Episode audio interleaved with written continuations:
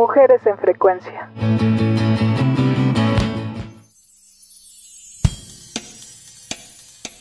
La directora Marise Sistach y el director José Buil colaboraron para crear la llamada trilogía de la maldad, que engloba tres películas: Perfume de violetas, Nadie te oye, de 2001, Manos libres, Nadie te habla, de 2004, y La niña en la piedra, Nadie te ve, de 2006. En estos trabajos, Marise retoma hechos de la nota roja para explorar y exponer en la pantalla el machismo y la violencia sexual y de género que enfrentan las adolescentes. Mira, es el mismo que yo uso. Es de violetas.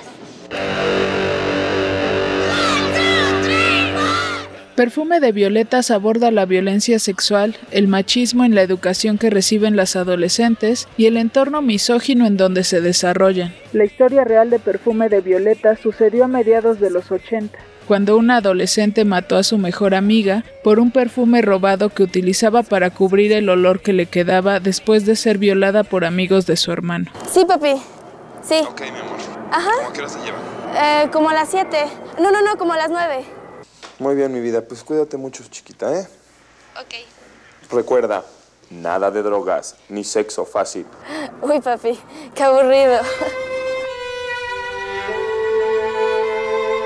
En Manos Libres se habla del secuestro virtual, La historia real es una anécdota que le platicó su hija Pía a José Buil. en donde unas chicas fueron engañadas por unos chavos que les quitaron su celular mientras estaban en el cine y extorsionaron al papá de una de ellas para quitarle 100 mil pesos.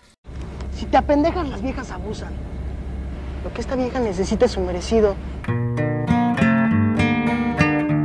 La niña en la piedra retrata el acoso sexual y la poca tolerancia que puede tener un hombre ante el rechazo de una mujer, La historia real que retomó esta película es la de Sandra, quien en febrero de 1998, en Iztapalapa, fue llevada con engaños a unas minas de arena por sus compañeros para intentar ultrajarla.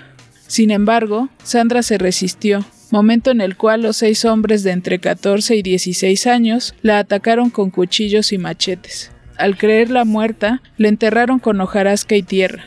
Un trabajador de la mina vio a la chica intentando salir de la arena y la auxilió.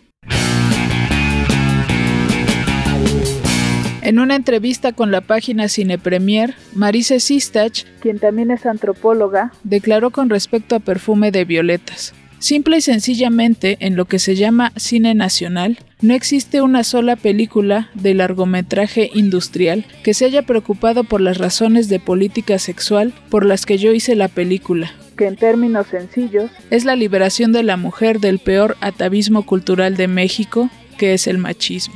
Mujeres en frecuencia en ruido de fondo. Baila monstruo, baila monstruo, baila monstruo, baila monstruo, baila monstruo, baila monstruo, baila monstruo.